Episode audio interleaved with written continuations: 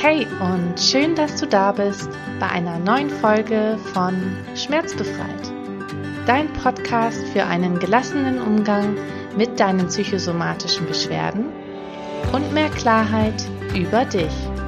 Ich bin Susanne und freue mich riesig, dass du wieder dabei bist. Heute widme ich mich mal wieder einem sehr persönlichen Thema. Es geht um etwas, das mir sehr lange sehr viel Angst gemacht hat und das auch heute noch sehr aktuell ist. Und zwar meine Vergesslichkeit. Ich gebe heute mal wieder sehr viel von mir preis, ich weiß, aber ich wege dabei immer ab, inwieweit das Thema auch dir helfen kann. Und bei mir war es einfach so, dass mich das Wissen, das ich dir gleich mitgeben werde, einfach ungemein beruhigt hat. Und Vergesslichkeit ist auch einfach ein weiteres Thema, über das nicht gesprochen wird und das dennoch viele junge Menschen betreffen kann. Gerade in der heutigen Zeit, in der immer mehr von uns abverlangt wird, wir viele Dinge parallel machen und alles unglaublich schnelllebig ist. Und soweit ich weiß, gibt es dazu auch noch keine andere Podcast-Folge. Demnach habe ich beschlossen, es ist an der Zeit, darüber zu sprechen und solange es dir hilft, ist es auch völlig okay, für mich so viel preiszugeben. Ja, wie äußert sich Vergesslichkeit bei mir? Ich habe das eigentlich schon sehr, sehr lange, dass es mir unglaublich schwer fällt, mir Dinge zu merken. Und das ist wirklich, wirklich auch schon auf einem Niveau, dass es nicht mehr lustig ist.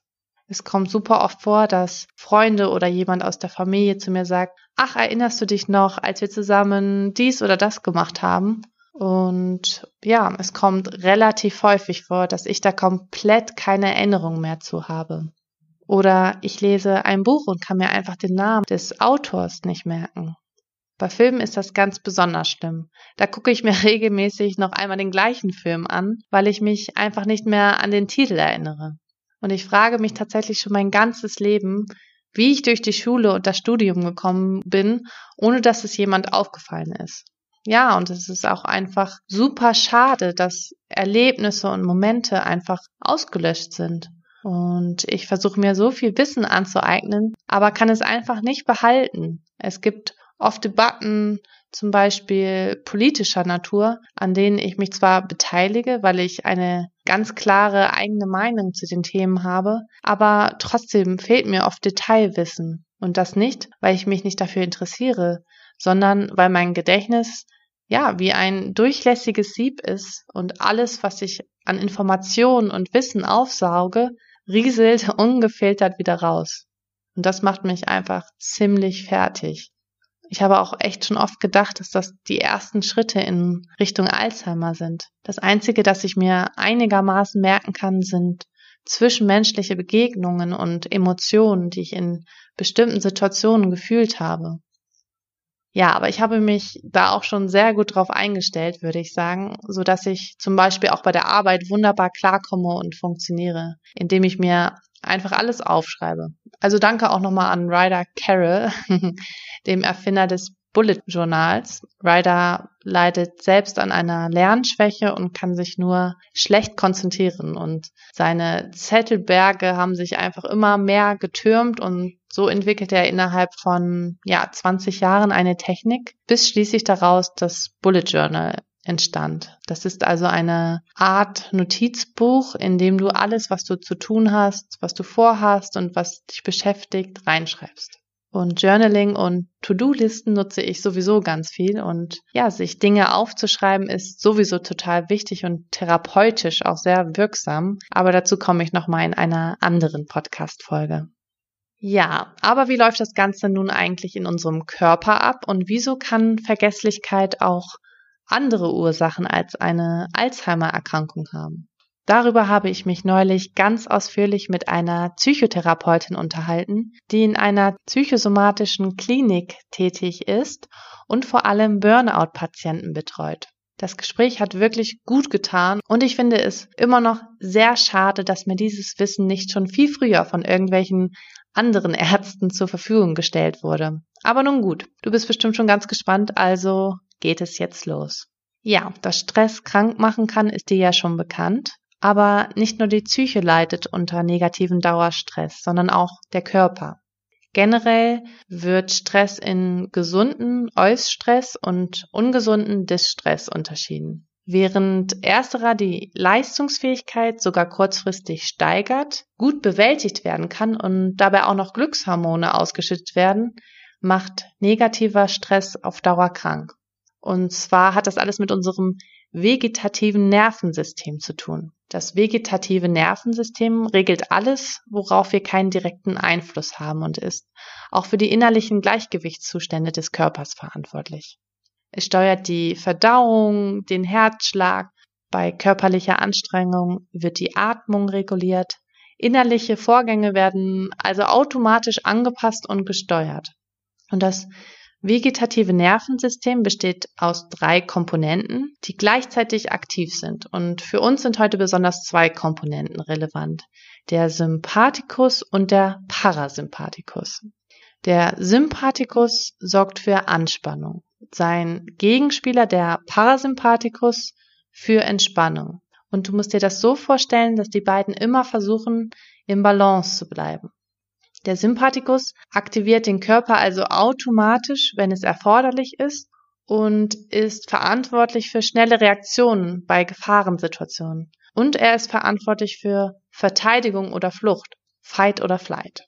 Und ja, der Sympathikus fährt den Organismus also hoch und macht ihn leistungsfähig, während der Parasympathikus ihn bei Bedarf wieder herunterfährt. Der Parasympathikus sorgt im Gegensatz zum Sympathikus ich hoffe, du kommst nicht durcheinander. Also mir fällt das manchmal schwer, da nicht durcheinander zu kommen. Ähm, ja, der Parasympathikus sorgt für Ruhe, Erholung und Schonung. Er ist zuständig für Regeneration, Stoffwechsel und Aufbau körpereigener Reserven. Hat also eine sehr beruhigende Auswirkung auf den Körper und verlangsamt also den Herzschlag, beruhigt die Atmung und so weiter.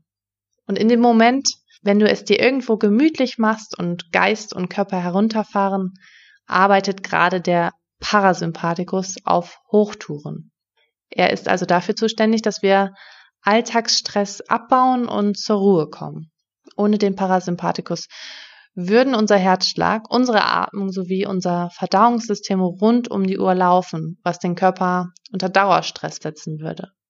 Und obwohl das parasympathische Nervensystem nur ein Teil des vegetativen Nervensystems ausmacht, ist seine Bedeutung für unseren Körper und unser ja, Wohlbefinden enorm. Denn er bringt den Organismus in den Entspannungszustand und sorgt dafür, dass wir uns entspannen und neue Energie tanken können. Offensichtlich, ja, ist er dafür da, um unseren Körper vor Dauerstress zu schützen. Und wenn wir erschöpft und ausgebrannt sind, sendet der Parasympathikus dem Körper ein Signal, dass er sich nun erholen soll. Und die Energiereserven werden nur mit seinem Zutun über Nacht aufgefüllt. Und wenn wir dem Körper die Ruhe geben, die er braucht, um sich zu regenerieren, fühlen wir uns wohl, erholt und gelassen. Und die mentale Ausgeglichenheit begünstigt wiederum auch die Tätigkeit des parasympathischen Nervensystems. Ja, damit alle Vorgänge in unserem Körper optimal ablaufen, sollten Sympathikus und Parasympik puh, sollten Sympathikus und Parasympathikus stets in einem ausgeglichenen Verhältnis stehen, damit alle Vorgänge in unserem Körper optimal ablaufen. Und das ist in einem hektischen Alltag leider nicht der Fall. Viel zu oft befinden wir uns unter Zeitdruck, in Stresssituationen oder in einer mentalen Disbalance. Um den Körper vor langfristigen Schäden zu schützen, ist es deshalb ratsam, den Parasympathikus immer wieder ganz bewusst zu stimulieren. Ja, Stress führt dagegen zur Anspannung und bei dauerhafter Anspannung kippt das vegetative Nervensystem hierdurch in einen Modus der Überaktivierung des Sympathikus. also ich hoffe, du bist noch nicht durcheinander gekommen. Diese übermäßige Aktivierung ist für Körper und Psyche nur kurzfristig ohne Schaden. Auf Dauer führt die Überaktivierung zu verschiedensten körperlichen und psychischen Symptomen und Erkrankungen. In der Evolution war eine Stresssituation üblicherweise nur vorübergehend und hierdurch auch nicht schädlich.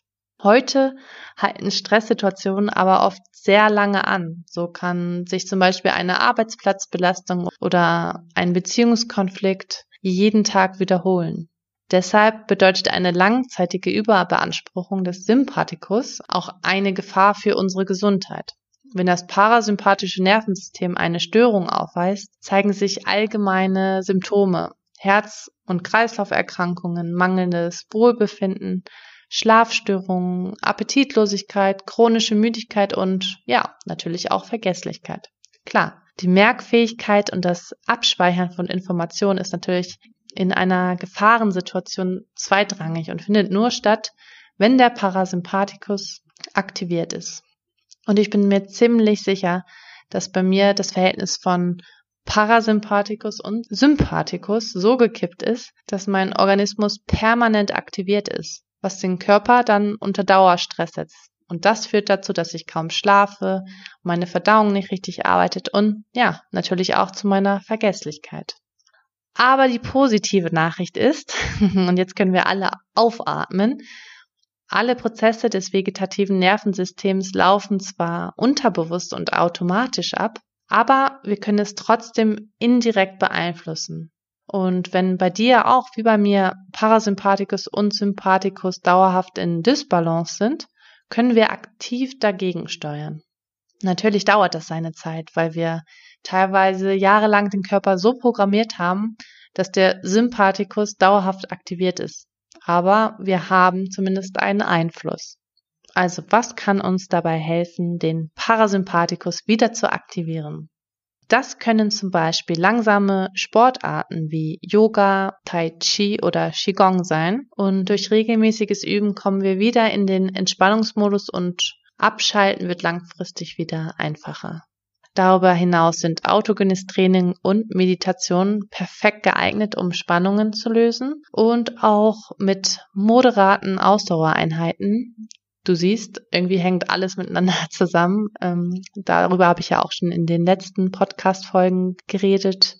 Ähm, also moderates Ausdauertraining wie Joggen, Walken oder Schwimmen kann die Aktivität des Parasympathikus wieder anregen.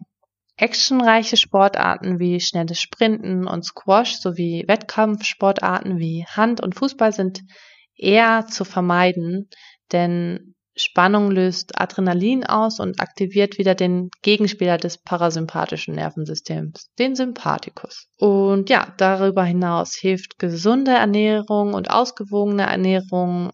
Ja, wenn ihr euch ausgewogen ernährt, bleibt das Verhältnis zwischen den Parasympathikus und Sympathikus ausgeglichener. Und ja, darüber hinaus können auch ganz viele Vitamine und Kräuter bei der Entspannung helfen. Aber dazu sprich am besten mal mit deinem Heilpraktiker oder Arzt.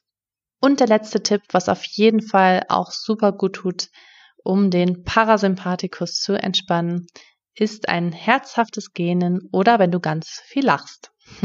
Mich würde super doll freuen, wenn du etwas für dich mitnehmen konntest. Und ja, ich freue mich auch, wenn du nächstes Mal wieder dabei bist. Lass es dir gut gehen und hab noch einen wunderbaren Tag. Deine Susanne.